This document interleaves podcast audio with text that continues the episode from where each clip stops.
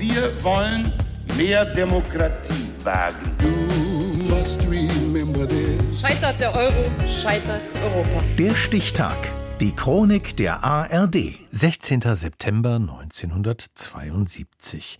Heute vor 50 Jahren strahlte der US-Fernsehsender ABC den ersten Film der Krimiserie Die Straßen von San Francisco aus.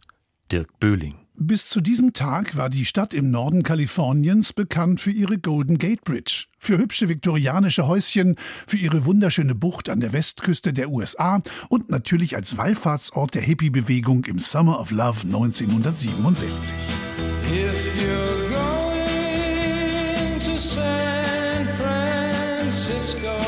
Das änderte sich schlagartig an diesem Septembertag des Jahres 1972.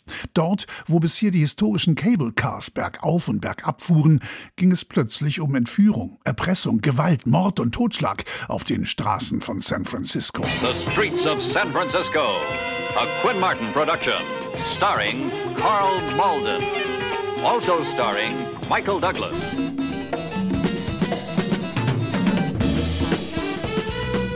Als Carl Morgan die Rolle des Lieutenant Mike Stone in einem Kriminalfilm aus San Francisco angeboten wurde, war er bereits ein erfahrener, mit dem Oscar ausgezeichneter Schauspieler im Alter von 60 Jahren. Neben ihm sollte ein gänzlich unerfahrener 27-jähriger Michael Douglas seinen Kollegen Inspektor Keller spielen. Das bis dahin bereits mehrfach erprobte Serienklischee, lebenserfahrener und besonnener Polizeiveteran und hitziger Berufseinsteiger bilden ein Team, ging auf und in Serie. I'm Lieutenant Stone.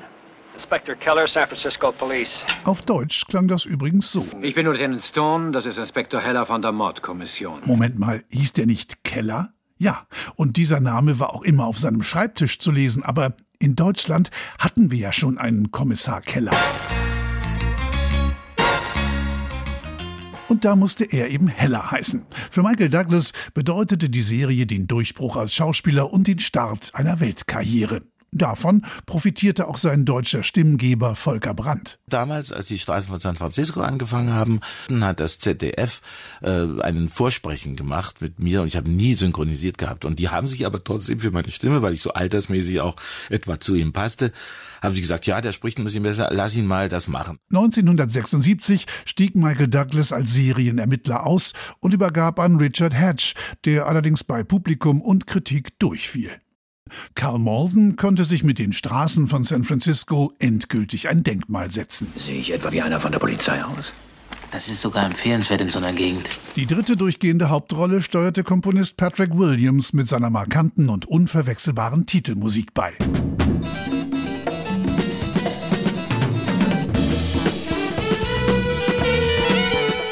Geschriebene Drehbücher, viele Originalschauplätze, eine akribische Vorbereitung im San Francisco Police Department und eine exzellente Besetzung machten die Straßen von San Francisco zum Serienerfolg mit 120 Episoden und drei Golden Globe Nominierungen. Als eine der wenigen US-Serien übernahm das ZDF ab 1974 nicht nur die sonst üblichen 13 Folgen, sondern ganze 100 und machte Lieutenant Stone und Inspektor Heller auch hierzulande zum Krimikult. Begonnen hat dieser Erfolg mit dem gleichnamigen Pilotfilm zur Serie, der heute vor 50 Jahren seine Premiere feierte.